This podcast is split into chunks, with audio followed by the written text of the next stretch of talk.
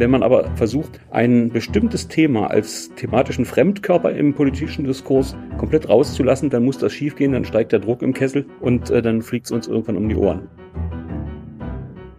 Sagt Ralf Schuler. Cicero Politik, ein Podcast von Cicero, das Magazin für politische Kultur.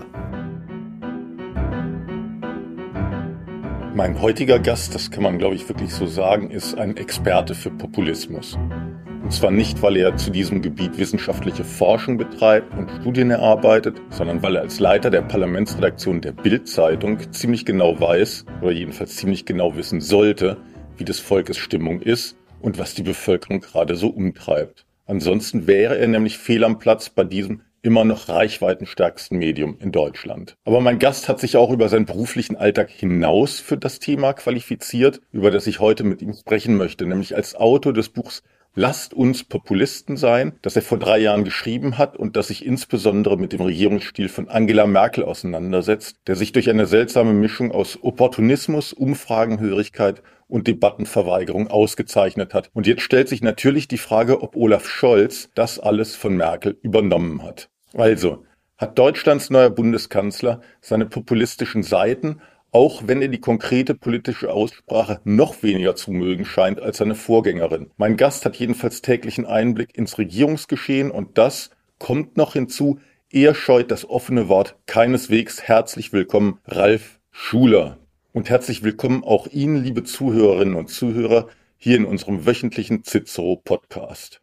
Herr Schuler, Lasst uns Populisten sein, heißt Ihr Buch, das im Jahr 2019 erschienen ist und über das wir unter anderem heute sprechen wollen. Der Titel ist in Zeiten, in denen allenthalben vor Populismus gewarnt wird, natürlich eine Provokation. Also, warum sollen wir Populisten sein und wer ist mit wir gemeint? Wir alle natürlich. Aber es ist natürlich in der Tat eine Provokation gewesen. Und ich steige ja ein mit einem Zitat aus dem kommunistischen Manifest, was nun äh, ich biografisch im ersten Teil meines Lebens intensiver studieren musste, zwangsweise, weil ich aus dem Osten komme. Und der steigt einfach ein mit dem schönen Satz, ein Gespenst geht um in Europa, das Gespenst des Kommunismus. Und da lag es irgendwie nahe, das Ganze durch Populismus zu ersetzen. Und dann geht der Satz ganz gut auf eigentlich. Also alle schieben die Schuld auf äh, den Kommunismus und der wird die Welt verändern und so weiter. Und äh, zu dem Zeitpunkt, als ich es geschrieben habe und auch als es erschienen ist, bis heute eigentlich, sehen wir ein zumindest stabiles Quantum an populistischen, sogenannten populistischen Bewegungen in Europa. Wir haben in äh, Holland äh, von Gerd Wilders mehrere Bewegungen. Wir haben Polen und Ungarn werden gemeinhin bei uns äh, dem populistischen Spektrum zugeordnet. Ich hätte da ein bisschen Zweifel. Bis hin zu Bolsonaro in Brasilien und so weiter. Trump war zwischendurch. Und überall gab es diese Bewegung und alle waren irgendwie schwer erstaunt und wie schlimm das ist, dass die alle auf. Unter uns Demokraten kann einen doch nicht erstaunen, dass es Bewegungen gibt, die auf streben, weil wir einfach immer gucken müssen, woher kommen sie und was sind die Ursachen. Und darauf wollte ich eigentlich hinweisen. Und ich finde, äh, nicht die Ränder müssen Interessen der Leute aufgreifen, sondern eben die Mitte muss sie aufgreifen. Und das war das Missverständnis bei diesen populistischen Bewegungen, äh, dass man ihnen so einen negativen Urgu gegeben hat. Die haben eine bestimmte Zeitgeistströmung repräsentiert und die etablierte Politik war sich ganz offensichtlich zu fein, diese Strömungen aufzugreifen. Populismus stammt ja vom lateinischen Wort populus, also das Volk. Und wenn ich Sie jetzt richtig verstanden habe, dann geht es Ihnen also um eine Volksnähe, die ja tatsächlich in einer Demokratie unverzichtbar ist, wenn man Wahlen gewinnen will zumindest. Aber wo verläuft dann die Grenze zwischen Volksnähe und dem Volk nach dem Mund reden, beziehungsweise mh, hm, Thesen in die Welt zu setzen, die möglicherweise nicht unbedingt mit in unserem Fall der freiheitlich-demokratischen Grundordnungen übereinstimmen. Also diese Grenze ist nicht scharf zu ziehen. Und das versuche ich auch in einem Kapitel des Buches zu erklären. Es gibt zwei verschiedene Bedeutungsebenen. Das eine ist, dass man bestimmten missliebigen politischen Bewegungen, vor allem am rechten Rand, das, den Stempel des äh, sogenannten Populismus aufgedrückt hat.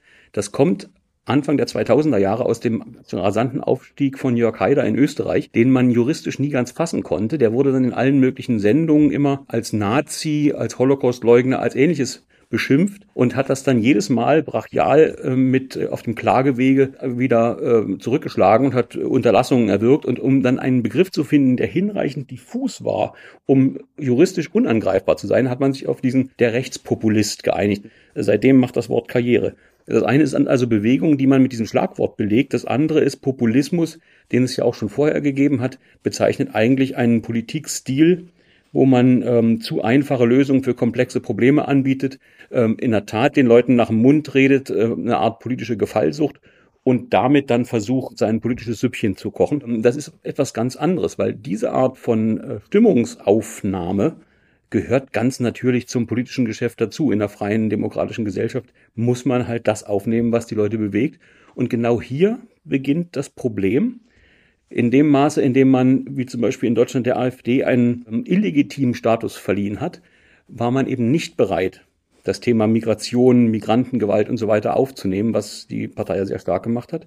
Und eben nicht in das Mess- und Regelsystem der Demokratie einzusteuern. Bei den Grünen ehedem großes Thema Atomkraft wurde nach und nach von allen Parteien aufgesaugt und findet sich heute in jedem Programm. Und so muss es eigentlich funktionieren. Wenn man aber versucht, ein bestimmtes Thema als thematischen Fremdkörper im politischen Diskurs komplett rauszulassen, dann muss das schiefgehen, dann steigt der Druck im Kessel und äh, dann fliegt es uns irgendwann um die Ohren. Es geht natürlich auch immer darum, auch, dass man durch diese, sagen wir mal, durch das etwas Herabwertende dieses, dieses Populismusbegriffs im Prinzip auch neue politische Konkurrenz schlecht machen möchte. Absolut. Das äh, kam ja äh, irgendwie dieses, dieses, dieser verächtliche Ogu, der damit äh, schwang, war eigentlich äh, zu jedem Zeitpunkt ziemlich äh, unsäglich. Man hätte eigentlich sich inhaltlich auseinandersetzen müssen und hätte sagen müssen, pass auf, dieser Standpunkt, der geht so nicht, aber äh, das, die Volksnähe verächtlich zu machen oder äh, so Vokabeln wie besorgte Bürger in den Schmutz zu ziehen, das ist eigentlich der falsche Weg und ich glaube, es hat sich auch bei den Parteien ziemlich gerecht weil man jetzt einen Fremdkörper im Parteiensystem hat, der stabil bei 10 Prozent steht. Die Rede ist von der AfD. Von der AfD, bei uns zumindest, und nicht integrierbar ist. Und äh, wenn man sich das anguckt, es gibt nun keinen Kandidaten, der jemals äh, den Bundestagsvizepräsidenten bekommen hat. In dem jetzigen Bundestag äh, sind der AfD sämtliche Ausschussvorsitze, die ihr zustehen, verwehrt worden. Das ist so im demokratischen System nicht vorgesehen. Jetzt kann man sagen, okay, ich mag die nicht, das ähm, ist, ist mir wurscht, aber man muss sich natürlich schon Sorgen machen, wenn man sozusagen zu systemfremden Mitteln der Ausgrenzung greifen muss. Politische Führung muss ja auch darin bestehen, unpopuläre Dinge zu sagen und, und natürlich auch umzusetzen. Und ich erinnere da nur an die Agenda 2010 des damaligen Bundeskanzlers Gerhard Schröder, der ja wiederum Zitat Bild, Bams und Glotze hochhielt, um Meinungsführerschaft zu erlangen. Wie würden Sie denn Schröders Kanzlerschaft in der Rückschau bewerten, was sein populistisches Talent angeht? Denn tatsächlich hat ihn ja diese dann doch damals und teilweise heute noch unpopuläre Agenda 2010 seine Kanzlerschaft gekostet. Das stimmt. Aber Schröder war auch kein reiner Populist wie man auch jetzt gerade sieht, äh, sitzt das ja beharrlich aus, dass alle äh, auf ihm einschlagen äh, wegen seiner Russland-Connection zu Recht, wie ich finde. Aber das scheint ihn ja nicht groß anzufechten. Vielleicht auch, weil es um Geld geht. Aber er war damals schon viel mehr als ein, ein Populist. Für die, für seine Partei, für die SPD, hatte er ein überdurchschnittliches Gespür für Stimmung. Er hat einen Wahlkampf damals gemacht, wo er als Genosse der Bosse versucht hat, den bürgerlichen Kreisen die Angst vor den Roten zu nehmen und damit geschafft, jenseits des klassischen SPD-Klientels eben auszugreifen in die kohlmüden äh, bürgerlichen Kreise und damit hat er eine Mehrheit äh, rangekriegt. Das war schon recht pfiffig. Er war einer, äh, wo es nur noch ganz wenige gibt. Ich würde vielleicht Sigmar Gabriel noch dazu zählen oder Söder auf dem anderen Lager, die auf einem Platz stehen und merken, wie die Stimmung ist und wo sie die Leute kriegen und wie, und wie man einen Saal fängt. Aber er hatte eben auch nachdem er mit einer Rentenreform gestartet war, die nicht trug, die er zurückabwickeln musste, hat er sehr schnell gelernt, dass er irgendwann den ganzen Laden an die Wand fährt und damit dann eben auch sein volkstümliches Talent von Currywurst bis bring mir mal ein Bier, sonst verdurste ich hier. Sonst streike ich hier. Sonst streike ich hier. Goldene Sätze. Jahrzehnte, dass das nicht tragen würde, weil einfach sonst der Sozialstaat äh, ruiniert wird. Und das hat er verstanden. Und äh, wenn man sich sieht, wie er den letzten Wahlkampf gegen Angela Merkel wirklich nur knapp verloren hat, dann ist es schon äh, eine ziemlich politische Wuchtbrumme. Da wollte ich jetzt gerade nochmal drauf zurückkommen. Lasst uns Populisten sein, wurde geschrieben, als Angela Merkel noch Kanzlerin war. Und als Journalist der Bildzeitung haben sie Merkel natürlich jahrelang aus der Nähe beobachten können und auch beobachtet, waren auf vielen ihrer Reisen dabei, in vielen Hintergrundgesprächen. Jetzt liest sich ihr Buch aber über weite Strecken dann doch schon wie eine Abrechnung mit Merkels Regierungsstil im Prinzip werfen sie ihr vor, stets nur das Fähnchen nach dem Wind gehalten zu haben, sich nur an die Ratschläge von Demoskopen und Medienberatern orientiert zu haben. Gab es für sie, für Merkel, ihrer Ansicht nach sowas wie ein prägendes Erlebnis? War das gegen Schröder das, das schlechte Wahlergebnis gegen Schröder 2005 oder war das der Leipziger Parteitag 2003, als sie ja noch wirklich klar für marktwirtschaftliche Positionen eingetreten ist, was ihr hinterher dann um die Ohren flog. Das war ganz, äh, das waren ganz klar die beiden traumatischen Erlebnisse, die sie da sich geschworen hatte, nicht zu wiederholen. Im Wahlkampf 2005 erinnern sich ja die Älteren unter uns, hatte sie noch den äh, tollen Coup gemacht, den Verfassungsrechtler Kirchhoff zu nominieren. Der Professor aus Heidelberg. So ein Gefühlsmensch wie Schröder einfach abserviert mit dem Professor aus Heidelberg und dann auch noch genüsslich zitierte, dass der irgendwo von 1,3 Kindern einer durchschnittlich verheirateten Frau gesprochen hat. Da hast du sozusagen im Stand Stand-up-Verfahren die Lache auf deiner Seite und, und räumst den Saal ab. Ähm, das hat sie sehr schnell kapiert, dass das nicht funktioniert und dass eben Wissenschaftler nicht die besseren Politiker sind. Sie hat aber einen Populismus gepflegt, der sehr viel versteckter und trotzdem raffiniert gewesen ist. Also sie hat beispielsweise das Image der Klimakanzlerin immer gepflegt und hat aber, wenn man es nüchtern betrachtet, eigentlich äh, nichts fürs Klima getan. Sie hat gewartet, als die Fridays for Future Proteste regelmäßig wurden und äh, die Stimmung draußen im Land war, dass immer mehr Leute, vor allen Dingen in den Medien, dann gefragt haben, ja, was tun wir denn eigentlich? So. Dann hat sie das erste Klimapaket, das war glaube ich 20 19, ich glaube 2019 im September verabschiedet. Da sollte die Tonne CO2 noch 10 äh, Euro kosten, war sehr stark taktisch. Denn wenn man mit einem höheren Preis reingeht und später eine Koalition mit den Grünen macht, würde man ja verhandeln müssen und dann kommen die mit 30 und wenn man mit 10 reingeht, kann man sich auf 20 einigen und hat noch einen guten Schnitt und wirkt die Wirtschaft nicht ab. Das war die Art von Kompromissen, die, die Merkel gemacht hat. Mit anderen Worten, sie hat dieses Image gehabt der Klimakanzlerin, weil sie früher Umweltministerin war und hat aber gar nicht so gehandelt, hat ihr aber auch keiner krumm genommen und sie hat erst dann gehandelt, als die Stimmung danach war. Und interessanterweise, wenn ich da vielleicht noch eine Episode einstreuen darf, gern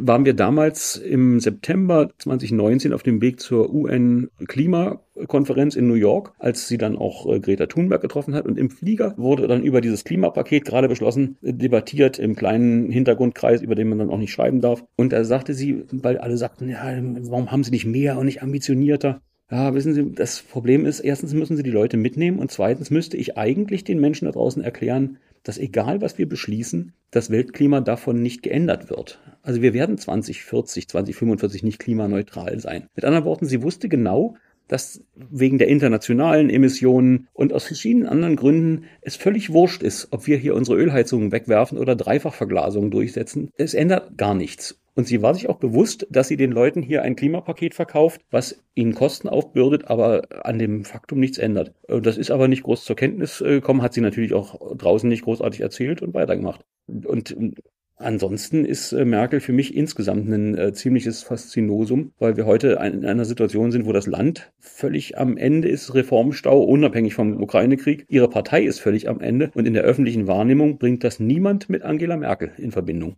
Äh, was vielleicht auch daran liegt, dass sie sich eigentlich nie mit der Partei wirklich identifiziert hat. Als sie ja gefragt wurde, wo verbringen sie den Wahlabend, äh, ist ja unvergessen das Statement bei der Partei, der ich nahestehe. Gemeint war die CDU. Absolut. Absolut. Jetzt verbinden sich ja mit, mit Merkel insbesondere zwei Entscheidungen, die wirklich Wegmarken waren für Deutschland und die sie ja auch in ihrem Buch, in dem Populistenbuch, deutlich kritisieren. Das wäre einmal der Ausstieg aus der Atomkraft 2010 und das Offenhalten der Grenzen der Flüchtlingskrise 2015. Meines Erachtens war der Atomausstieg ganz, ganz zweifelsfrei eine populistische Aktion. Die Stimmung in der Bevölkerung war damals gegen die Kernkraft. Stand, eine, es stand außerdem eine Landtagswahl bevor in Baden-Württemberg. Bei der Flüchtlingskrise war das dann aber schon anders. Und ich glaube tatsächlich, die Mehrheit der Deutschen war damals gegen die sogenannte Grenzöffnung oder zumindest war sie sehr skeptisch eingestellt. Tatsächlich begann dann ja auch 2015 Merkels langsamer Abstieg. Übrigens, wie schon erwähnt, verbunden mit dem Erstarken der AfD. Wie haben Sie denn die Kanzlerin damals erlebt in beiden Situationen und wovon hat sie sich jeweils leiten lassen? Also der Ausstieg aus der Kernenergie ist auch sehr stark gedrängt worden. Es standen Wahlen in Baden-Württemberg an äh, von ihren eigenen Parteifreunden, die Angst hatten, die Wahl zu verlieren. Der Ausstieg hat ihnen dann auch nicht geholfen. Sie haben Baden-Württemberg damals verloren an die Grünen und seitdem nicht zurückgewonnen. Äh, das war, glaube ich, das letzte Aufbäumen der frühen Bekenner Angela Merkel, eben des Leipziger Parteitags mit sozialen Reformen, auch wenn sie unpopulär waren. Oder äh, wir erinnern uns, dass sie noch für den Irakkrieg war, äh, als Gerhard Schröder dagegen war. Da war Schröder der Populist und, äh, und Merkel äh, stand sozusagen zu ihren Überzeugungen. Und sie hatte auch den Wahlkampf 2009 damit bestritten, dass sie sagte, wir verlängern die Laufzeiten der Atomkraftwerke und stieg dann panisch unter dem Eindruck von Fukushima aus damit war das äh, Thema gelegt und äh, die heutige Abhängigkeit von russischem Erdgas ist auch eine Folge davon, dass sie als Physikerin wusste, dass die Energierechnung nicht aufgeht, wenn man gleichzeitig aus Atom aussteigt, dann später den Kohleausstieg hinlegt und irgendwo noch beim Umstieg auf Erneuerbare irgendwo die Brücke für, für die Grundlast hernehmen muss. Das war das eine. Da hat sie sozusagen ganz klar sich nach der Stimmung äh, gerichtet und hat ihre respektablen Wahlkampf konterkariert und es hat es einfach äh, hingeworfen. Die Stimmung war im Lande so, aber man hätte sicherlich auch erklären können, dass man jetzt alle Kernkraftwerke einer grundlegenden Inventur unterzieht und auf Herz und Nieren prüft und noch schneller die Erneuerbaren fördert und so weiter, ohne diesen panischen Ausstieg hinzulegen. Aber Gut, ähm, die Folgejahre haben ihr recht gegeben. Die Atomkraftwerke sind in den nächsten Jahren nach dem Ausstiegsbeschluss 2011 genauso weitergelaufen wie vorher, aber das Thema war weg muss man sich einfach klar machen. Man wohnt neben einem Kernkraftwerk, es gab den politischen Beschluss, seitdem hat niemand mehr protestiert, nichts, es war einfach Ruhe. Das fand sie eigentlich sehr beeindruckend und hat das dann auch bei anderen Krisen zum Thema gemacht. Was die Migrationskrise anbetrifft, da war einfach das Problem, dass sie gez sich gezwungen sah. Das hat länger gedauert. Sie hat eigentlich diese Migrationswelle nicht wirklich als Flüchtlinge angesehen. Wir waren im Sommer 2015 in Brasilien auf einem Flug. Da sagte sie noch, das sind gar keine Flüchtlinge, die bezahlen 10.000 Euro für die Überfahrt und äh, eigentlich ist es die Mittelschicht und ich fahre auch nicht in irgend so Aufnahmelager, wie Sigmar Gabriel es damals gemacht hatte. Das ist so ein Tourismus, den mache ich nicht mit.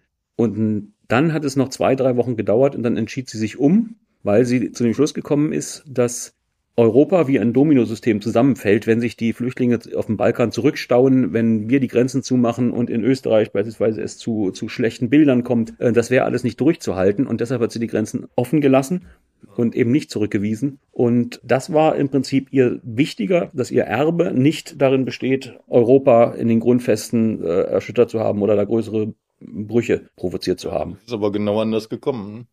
Äh, das, ja, also äh, es ist, glaube ich, wenn man kein, kein Grundgerüst hat und ein Grundgerüst in der Union war immer innere Sicherheit, kontrollierte Migration, keine Überforderung der Gesellschaft. Das war ihr wurscht. Das war ihr egal, da ging Europa vor und irgendwie, darum auch wir schaffen das, irgendwie kriegen wir das schon hin. Es waren bizarre Szenen, die sich da abspielten. Wir waren dann auf dem Weg nach Indien zu irgendwelchen Regierungskonsultationen. Da konnte sie die Treppengeländer Zentimeterhöhen angeben, die man in Kasernen aufstocken musste, um die DIN-Norm für ein Flüchtlingsheim äh, zu erfüllen oder Kabeldurchführungen in Brandmauern, die äh, nicht, ja nicht dazu führen dürfen, dass das Feuer durchdringt. Solche Sachen, äh, mit solchen Details hat sie sich da beschäftigt, um ja auf irgendeinem äh, Behelfswege mit, mit der letzten Kraftanstrengung in äh, Deutschland diese Aufnahme hinzukriegen, damit die Leute möglichst nicht sauer werden und man irgendwie die Migration so wegdrücken kann, dass sie nicht altersstörend wird. Das war schon sehr äh, beeindruckend. Also was mich damals beeindruckt also hat. Also im negativen Sinne fand ich Ja, ja, was wollte ich jetzt sagen, was mich damals beeindruckt hat, auch im negativen Sinne, ist die Tatsache, dass in den Unionsparteien ja in ganz weiten Teilen blankes Entsetzen herrschte damals über Merkels Flüchtlingspolitik. Und dann im Dezember 2015 auf dem CDU-Parteitag in Karlsruhe gab Standing Ovations für die Kanzlerin. Warum hat sich eigentlich damals niemand getraut, offen Kritik zu üben? Es gab einen, Arnold Fatz, der blieb sitzen bei der Applausorgie am Ende. Ich glaube, es waren elf Minuten oder dreizehn. Das war der einzige. Gut, aber das ist kein wirklicher Protagonist innerhalb der Partei. Ne? Nein, nicht. Aber ähm, interessanterweise hat Merkel ihn all die Jahre immer vorsichtig die Hand über ihn gehalten. Er war dann Fraktionsvize und hatte den Posten auch behalten. Er hat intern immer äh, gegen sie äh, gestänkert, hat aber auch äh, nie den Mund aufgemacht. Aber war damals eben so, so eine einzelne Person. Äh, das Kernproblem, was die Union hatte, und ich glaube, was wir auch ähm, im politischen System nach wie vor haben, ist ein Konformitätsproblem. Das hat wirklich bizarre Auswüchse angenommen. Wenn man die Regierung stellt bei der Union, ist das eigentlich noch schlimmer als bei den Linken, die ja immer mit äh, irgendwelchen Überzeugungen, unveräußerlichen Überzeugungen arbeiten und dann Flügel bilden und diese und dann nie den Mund halten. Bei der Union ist, ist diese Machtfixiertheit führt am Ende zu einem ganz üblen äh, Konformitätsdruck, dass mir Leute dann eben aus der Bundestagsfraktion sagen, das ist alles furchtbar. Aber ich sage jetzt mal nichts am Anfang der Legislaturperiode, weil ich will ja noch den Sprecher für Soziales äh, den Posten bekommen und dann kann ich ja viel mehr ausrichten. Ein Spruch, den ich übrigens aus der DDR kannte. Ähm, ich trete in die SED ein, dann kann ich mehr bewegen. Und am Ende der Legislaturperiode, ja, ich brauche ja die Aufstellung, ich muss ja gucken, dass ich auf die Liste komme und, äh, und dazwischen hat man halt auch nichts gesagt, weil da hatte man ja dann den Sprecherposten und als Sprecher wird man in die Verantwortung genommen, für die gesamte Partei zu sprechen. Es gab äh, gerade in der Migrationskrise äh, Fraktionssitzungen, da klopften die Kritiker unterm Tisch bei kritischen Wortmeldungen, um vom Präsidium aus nicht gesehen zu werden, wer dort Applaus spendet für eine nicht willkommene Meinung. Also ganz irre Sachen, die eigentlich einer freiheitlichen Ordnung nicht würdig sind. Das muss man mal ganz klar sagen. Denn ein Abgeordneter hat eine so starke Stellung heute. Er kann eigentlich nicht äh, aus dem Parlament entfernt werden. Er kann sein Mandat nicht verlieren, wenn er direkt Mandat hat. Er muss keine Repressionen befürchten wie in Kaiserszeiten. Er hat nichts. Es geht lediglich darum, irgendwie eine Funktionszulage von 2000 Euro äh, zu bekommen oder aber eben nochmal wieder aufgestellt zu werden. Und es ist vielen, selbst bei Grundüberzeugungen, nicht wert, da anzuecken in den Parteien. Und das ist eigentlich das, das Problem. Es muss an einer bestimmten Grenze, muss, muss es einen Kernsatz unveräußerlicher Überzeugung geben bei Abgeordneten, wo sie sagen, nein, nein, ich kann da nicht. Liegt das Problem nicht auch ein bisschen darin, dass viele Berufspolitiker tatsächlich Politik als Beruf mehr oder weniger gelernt haben und das ja. als ihre einzige Einnahmequelle haben. Und wenn sie das Mandat verlieren, dann fallen sie möglicherweise ins wirtschaftlich Bodenlose. Das ist das äh, Paradoxe, dass wir ja all die Jahre öfter mal über die Diäten und über die Pensions, die üppigen Pensionsregeln uns beklagt haben. Jetzt wurden die massiv zurückgeschnitten in den letzten Jahren. Das führt jetzt dazu, dass die Beharrungskräfte der Politiker noch größer geworden sind, weil sie halt zwei oder drei Legislaturperioden vollkriegen müssen, um dann in den Genuss von einigermaßen auskömmlichen Bezügen zu kommen. Und äh, das wiederum stärkt den Konformismus.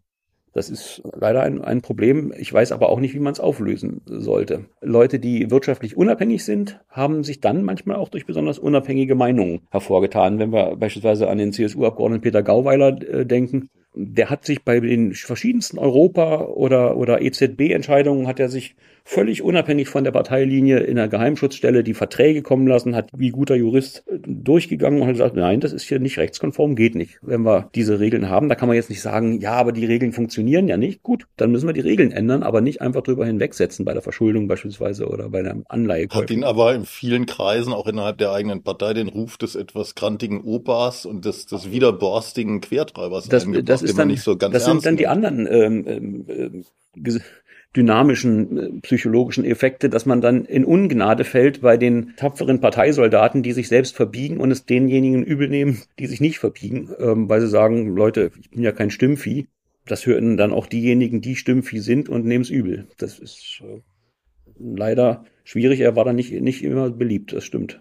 Was den Konformitätsdruck angeht, da machen Sie in Ihrem Buch ja noch eine ganz andere Baustelle auf, mit Blick auf die Flüchtlingskrise, nämlich die der Medien. Und zwar nicht zuletzt mit der Bildzeitung, mit der Bildzeitung selbst, die sie ja bekanntlich arbeiten. Ich zitiere mal aus ihrem Buch. Für Deutschlands größte Tageszeitung Bild hatte im Herbst 2015 die Kampagne Wir helfen ebenfalls dramatische Folgen. In den Rand des dazugehörigen Signiers war der Schriftzug Refugees Welcome integriert. Die Abwehrreflexe waren heftig, vor allem aus der klassischen Leserschaft erreichten mich damals Briefe und Mails, in denen die Stimmungslage von Verwunderung über regelrechte Hilferufe bis hin zu blankem Hass reichten. Und weiter an anderer Stelle, ich zitiere nochmal, für Bild ist diese Kampagne zu einer dauerhaften Hypothek geworden. Warum war denn Ihre Redaktion damals nicht einfach kritischer? Sie waren ja zu nichts gezwungen und Sie hatten auch nicht irgendwelche Abgeordnetenmandate zu verteidigen. Das, das stimmt, aber ein, zum einen lag das daran, dass der dann spätere Chefredakteur Julian Reichelt als Kriegsreporter in Syrien unterwegs war und wirklich das Elend gesehen hat. Es gab ein großes von uns auch plakatiertes Foto von einem Kind, was äh, in Aleppo von einem Bombensplitter getroffen war. Und er war einfach davon beseelt, dass man diesen Leuten helfen muss, dass man sie aufnehmen muss und, und nicht äh, irgendwo verrotten lassen kann. Und der damalige amtierende Chefredakteur Kai Diekmann war einfach der Ansicht, wir machen auch ein Herz für Kinder und das sind arme Menschen, denen, denen muss man helfen. Auf dem Standpunkt konnte man ja stehen. Die, die Frage ist nur, wie gehen wir damit um? Machen wir es so moralüberschießend, euphorisch, wie wir es gemacht haben? Also allein die Szene mit, den, mit dem Applaus am Münchner Bahnhof ist ja ziemlich absurd, jemanden dafür zu applaudieren, äh, dass er es aus einem Krieg heraus geschafft hat. Und äh, dann so zu tun, als äh, wie Katrin Göring-Eckert uns werden Menschen geschenkt. Also es war alles überschießend damals. Und jeder nüchterne Politiker mit Erfahrung weiß, dass so etwas nicht gut geht. Also spätestens, wenn es im Alltag ankommt, spätestens, wenn die Eltern mitkriegen, dass sie ihre Kinder nicht mehr zum Sportunterricht schicken können, weil die Turnhalle belegt ist, da kommt dann eins zum anderen und, das, und Geld kostet es natürlich auch noch vom kulturellen Clash ähm, ganz zu schweigen. Das war alles absehbar und da haben wir ähm, gedacht, wir müssen das durchziehen. Boulevard ist zuweilen etwas holzschnittartig. Holzschnitt ist auch eine Kunst, aber äh, hat halt wenig Zwischentöne. Und wir haben es dann sehr lange so treiben lassen. Und für eine Zeitung, die eigentlich immer auch Migration kritisch be begleitet hat. Wir sind ja mal an den Pranger gestellt worden, weil wir das Wort Migrantenschwemme benutzt haben. Und dann plötzlich ins völlige Gegenteil umzuschlagen und eben nicht mehr den Strom der einfachen Leute zu bedienen, die auf uns damals gesetzt haben. Das und die ja auch am meisten betroffen waren davon wahrscheinlich, weil die, ja, die Migranten absolut. sind ja nicht in die, in die Villengegenden gekommen, sondern ins Flüchtlingsheim, in, in ja. weiß ich nicht, in, nicht in 1A-Lagen. Und äh, Migration verursacht halt immer Verdrückungen, weil halt Leute zusammenkommen, die nicht zwangsläufig zusammen sein wollen und äh, das kritisch zu begleiten. Wir hatten das Wissen, wir haben ge gewusst, wo beispielsweise bei Discount dann äh, die Weisung ausgegeben wurde, Diebstähle einfach laufen lassen, äh, sonst wären wir hier als Ausländerfeinde diskreditiert, weil sie dem nicht mehr Herr geworden sind. Also diese ganzen Auswüchse, die dann schon Vorzeichen der Krise waren, äh, die haben wir weggelassen. Und das ist äh, eigentlich eine journalistische Sünde. Das kann man sich nicht oft leisten, sehen heute eigentlich auch alle so. Zu diesem Konformitätsdruck haben Sie ja ein ganz eigenes Verhältnis. Das schreiben Sie auch sehr offen in Ihrem Buch, nämlich durch Ihr Aufwachsen in der DDR, durch Ihre äh, DDR-Biografie. Und da möchte ich nochmal draus zitieren. Mag sein, dass ich aus biografischen Gründen so sensibel bin. Übersensibel kann man an dieser Stelle wohl nicht sein. Wer den eisernen Zugriff von Partei und Staat in der DDR und dem ehemaligen Ostblock erlebt hat, ist bei kleinsten Ansätzen alarmiert das klingt jetzt ein bisschen übertrieben, wenn man das sozusagen, wenn man dieses Unrechtsregime, das kann man ja glaube ich sagen, der DDR auf die bundesrepublikanischen Verhältnisse der 2010er Jahre oder der 2020er Jahre überträgt. Aber inwiefern sehen Sie denn da tatsächlich Parallelen?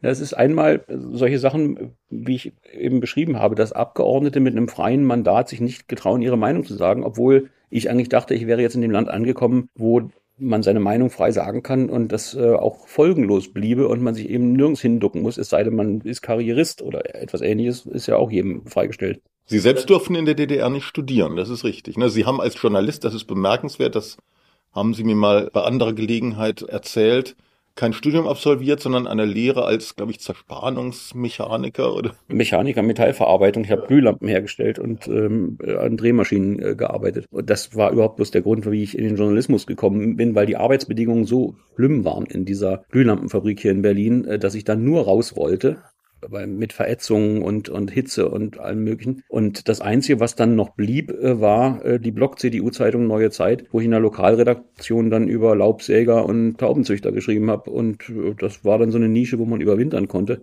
ich hatte den Abituraufsatz mit fünf vergeigt, weil ich ein Honecker-Zitat falsch kommentiert hatte. Es kam da eins zum anderen und da die Studienplätze staatlich zentral vergeben wurden, kriegte ich nicht mal irgendwie sowas, was sie unbedingt suchten, irgendwie Ernährungsfachwirt oder irgend so ein Kram. Ich kriegte gar nichts. Und dann blieb eben nur die Lehre, was mir nicht geschadet hat, auch wenn die Glühlampen, die ich damals hergestellt wird, heute verboten sind. Aber äh, wer kann dafür? Aber ich bin natürlich deshalb auch sensibel, was so öffentliche Debatten an, anbelangt. Also, dass man hingerichtet wird, äh, medial medial, äh, wenn man bestimmte nicht von der Mehrheit geteilte Meinungen äh, vertritt. Und dass diese, diese Debatten wabern ja öfter mal durchs Land. Ähm, die Engführung ähm, des äh, politisch korrekten Meinungskorridors hat das mal in der FAZ jemand genannt. Und das verstehe ich eigentlich nicht so richtig. Man muss auch seine Meinung sagen können. Jemand anders kann sagen, sehe ich aber anders. Aber es kann doch nicht sein, dass ähm, Barbara Schöneberger, weil sie sagt, ich mag keine geschminkten Männer, äh, dass die dann einen Shitstorm sondergleichen erntet, weil irgendjemand meint, das äh, sei homophob. Das, was ist das für, für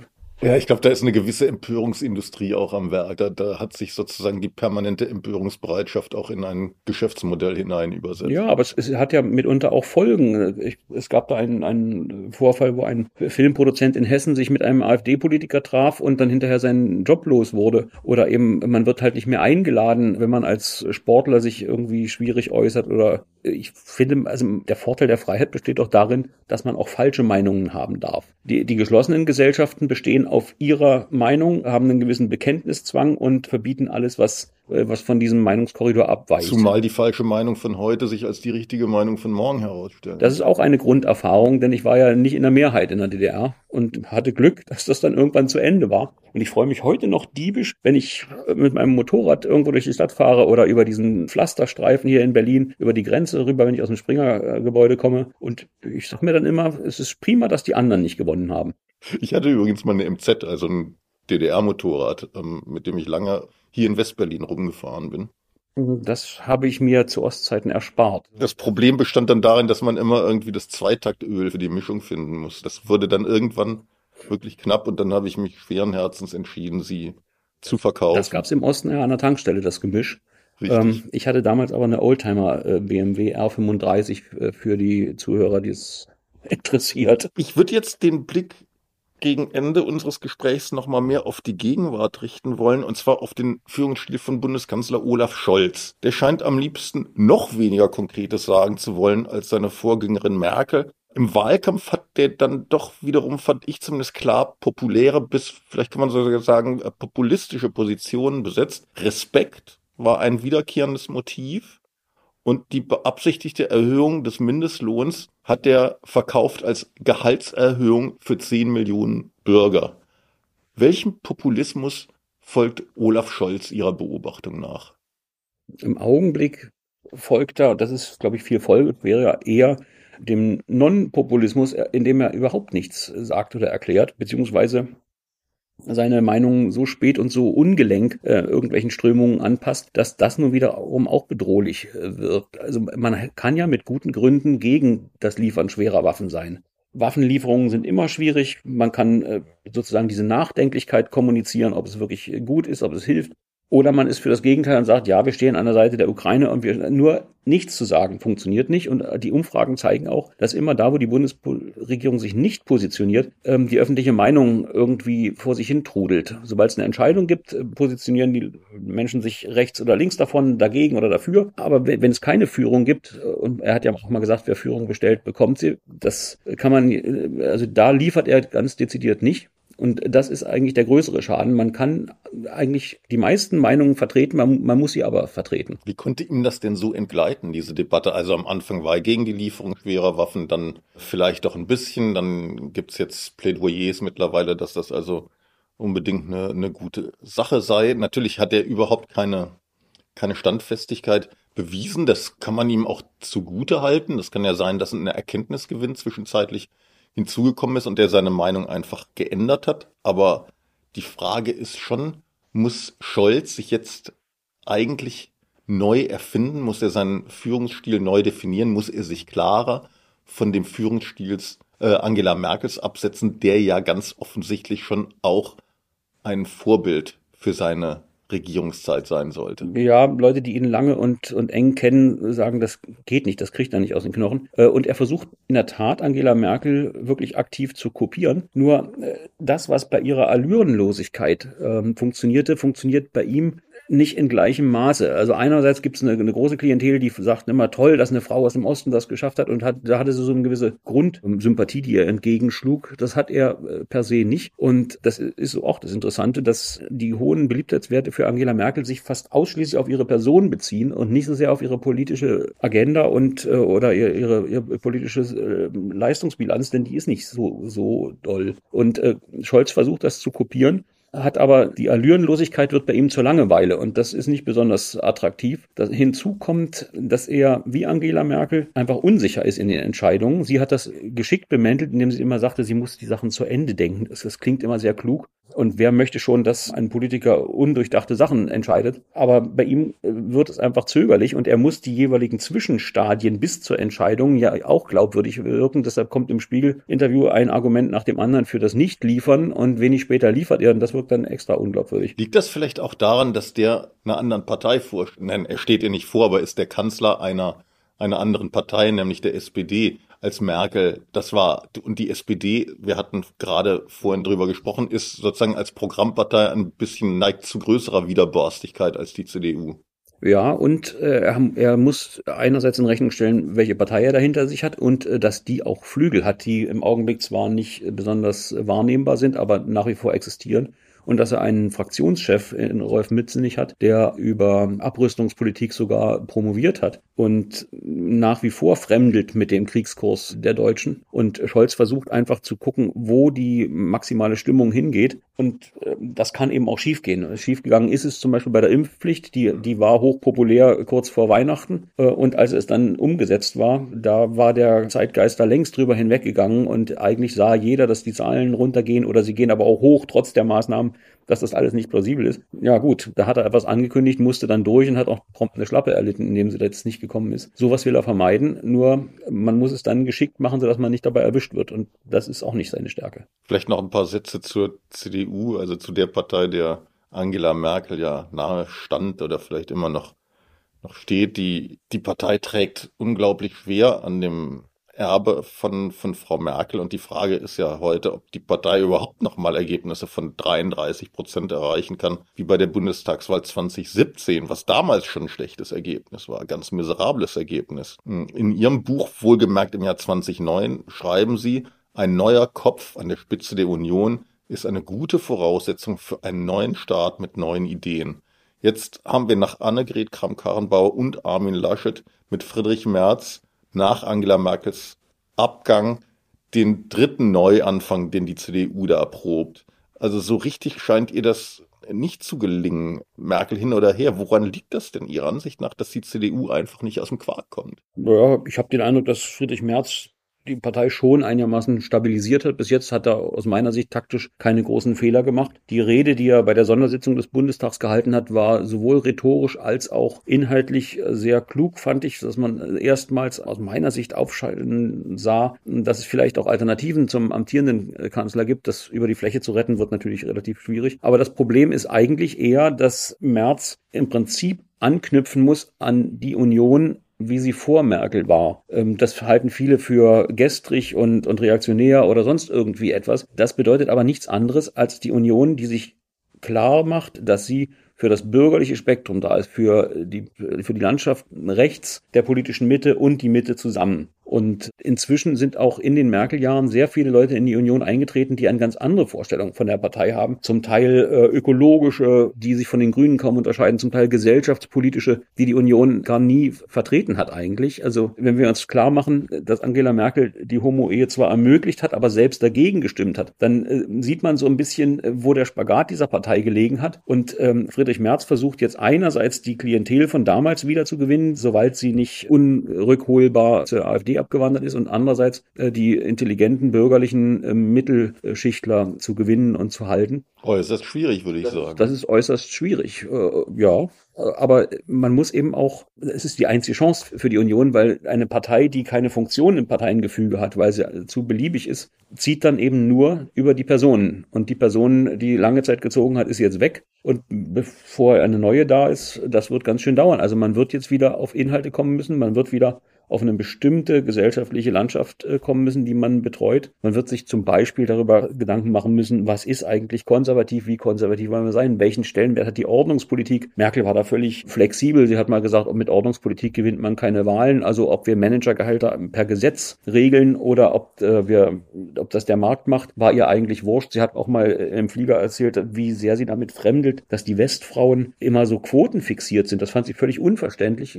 Kam aus dem Osten und war grundsätzlich der Ansicht, ich stehe früh auf, gehe zur Arbeit und wenn ich irgendeinen Posten will, versuche ich den zu kriegen und ja, muss, muss ich mich drum kümmern. Aber ist in ihrem Fall ja auch ja, gut gegangen. Ne? In ihrem Falle ist es äh, prima, äh, hat prima funktioniert. Nur sie sagte dann hinterher eben auch, aber gut, wenn die eben die Quoten wollen, dann machen wir halt die Quoten. Also es ist, es ist nicht so, dass sie da irgendeine Überzeugung hätte. Man braucht keine Quoten, weil das eine, eine mechanisch zugeschnittene Gesellschaft ist. Dann äh, stemme ich mich dagegen, sondern sie hat dann einfach das gemacht, was, was die Mehrheit so wollte. Und äh, diese Beliebigkeit was sind die unveräußerlichen Kernüberzeugungen der Union? Ähm, die muss, äh, die, die Beliebigkeit muss überwunden werden und die Kernüberzeugungen müssen wenigstens irgendwie gefunden werden, damit man weiß, woran man ist und damit man auch eine Funktion hat in der Parteienlandschaft. Mhm.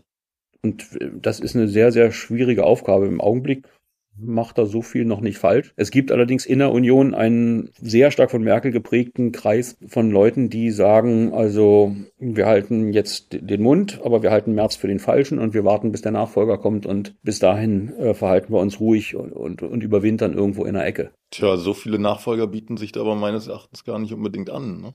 Nee, im Augenblick ist das Feld sehr übersichtlich. Also im Augenblick hat man eigentlich mehr Leute, von denen man glaubt, dass sie langsam gehen müssten. Ich will zum Schluss unseres Gesprächs nochmal auf den Titel Ihres Buchs zurückkommen. Lasst uns Populisten sein. Inzwischen könnte man aber den Eindruck bekommen, dass der Populismus schon fast wieder auf dem Rückmarsch ist. Also Trump wurde abgewählt, die AfD dümpelt eher vor sich hin. In Slowenien wurde unlängst der als populistisch geltende Ministerpräsident Janja abgewählt. Sind das nur Zufallsereignisse oder zeichnet sich da womöglich ein Trend ab? Also da wäre ich vorsichtig mit dem Trend. Äh, in Ungarn ist Orban gerade mit 53 Prozent wieder ins Amt gekommen. Das stimmt, aber das lag, glaube ich, nur an einer Opposition, die wirklich sehr, sehr disparat war und die man in einer krisenhaften Situation wie jetzt mit der in der Ukraine als unmittelbares Nachbarland Ungarns nicht, die, die war schlicht nicht wählbar. Ja, ja, aber es, es, gab jetzt auch wenig programmatische Ansätze, die populär genug gewesen wären, um, um ihn wegzukegeln. Marine Le Pen mit 43 Prozent in Frankreich ist jetzt auch nicht ähm, ganz wenig, führt dieses Wahlsystem in Frankreich immer zu solchen Entscheidungssituationen, wo dann der äh, das zwischen zwei äh, Kontrahenten so heftig polarisiert. Wir haben nach wie vor in den äh, skandinavischen Ländern starke Bewegungen, die auch diesem Spektrum zugeordnet werden. Und in Amerika ist noch nicht äh, ausgekegelt, äh, wie, wie Biden beispielsweise jetzt aus den Midterm-Elections äh, hervorgeht. Das Problem ist einfach, dass inzwischen die Gesellschaft in verschiedene Lebenswelten zerfällt. Gerade in so Metropolen geprägte äh, Sachen, wo Veganismus, Fahrradfahren, äh, öffentlicher Verkehr ein Lebensbild prägt, erneuerbare Energien, also die Windräder stehen halt nicht im Prenzlauer Berg und ähm, davon lebt man auch nicht von Tieren und es gibt alles. Auf dem Land sieht das ganz anders aus. In Amerika sehen wir das ähnlich. Also an, den Ost, an der Ost- und Westküste unterscheiden sich die Gesellschaften komplett von den, von den Gesellschaften dazwischen. Und diesen Spagat kriegen die wenigsten hin. Ich habe den Eindruck,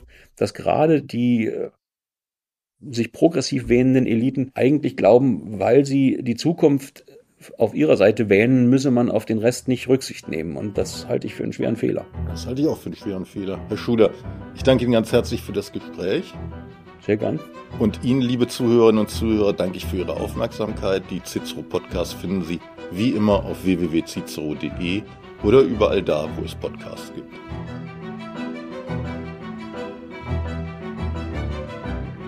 Cicero Politik, ein Podcast von Cicero das Magazin für politische Kultur.